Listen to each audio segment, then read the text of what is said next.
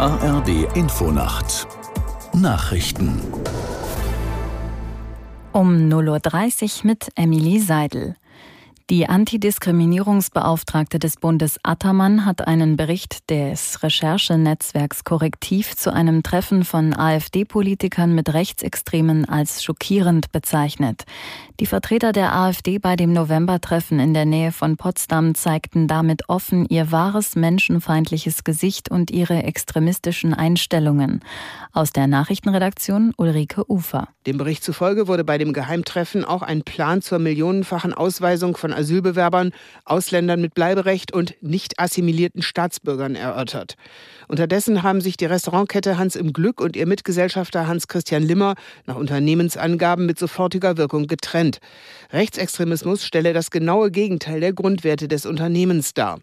Unter der Einladung zu dem Treffen von AfD-Spitzen mit Rechtsextremisten im November in Potsdam steht den Recherchen zufolge auch Limmers Name. Im Streit über die Kürzung von Agrarsubventionen gibt es einen Kompromissvorschlag. Der Landwirtschaftsminister von Mecklenburg-Vorpommern Backhaus und Vertreter der Bauern- und Fischereiverbände des Landes haben ein entsprechendes Papier vorgelegt. Darin schlagen sie vor, die Subventionskürzungen für den Agrardiesel erst ab 2028 und nicht wie derzeit geplant 2025 vorzunehmen. Parallel soll ein Anreizprogramm für den Einsatz von Biodiesel und Biogas aufgelegt werden. Auch heute wollen Landwirte wieder bundesweit gegen die Sparpläne der Ampelkoalition protestieren. In mehreren Bundesländern sind Konvois und Blockaden angekündigt.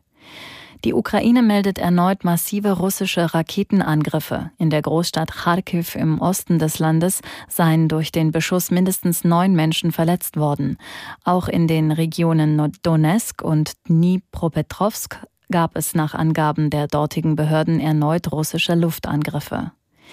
Die US-Börsenaufsicht SEC hat die ersten börsengehandelten Bitcoin-Fonds genehmigt. Die offizielle Zulassung folgte kurz nach einem Cyberangriff auf das Nutzerkonto der Behörde bei X, früher Twitter.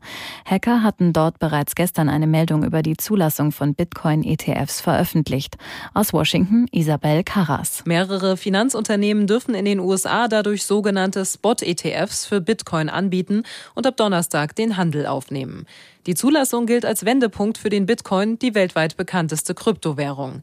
Anleger können dadurch deutlich einfacher in den Bitcoin investieren, ohne sich selbst an einer Kryptobörse zu registrieren. SEC-Chef Gary Gensler erklärte in einem Statement, Anleger sollten angesichts der unzähligen Risiken, die mit Bitcoin zusammenhängen, vorsichtig bleiben. Und das Wetter in Deutschland tagsüber im Norden und Osten trüb, vereinzelt etwas Schneegriesel oder Nieselregen, sonst heiter minus zwei bis plus sechs Grad. Das waren die Nachrichten.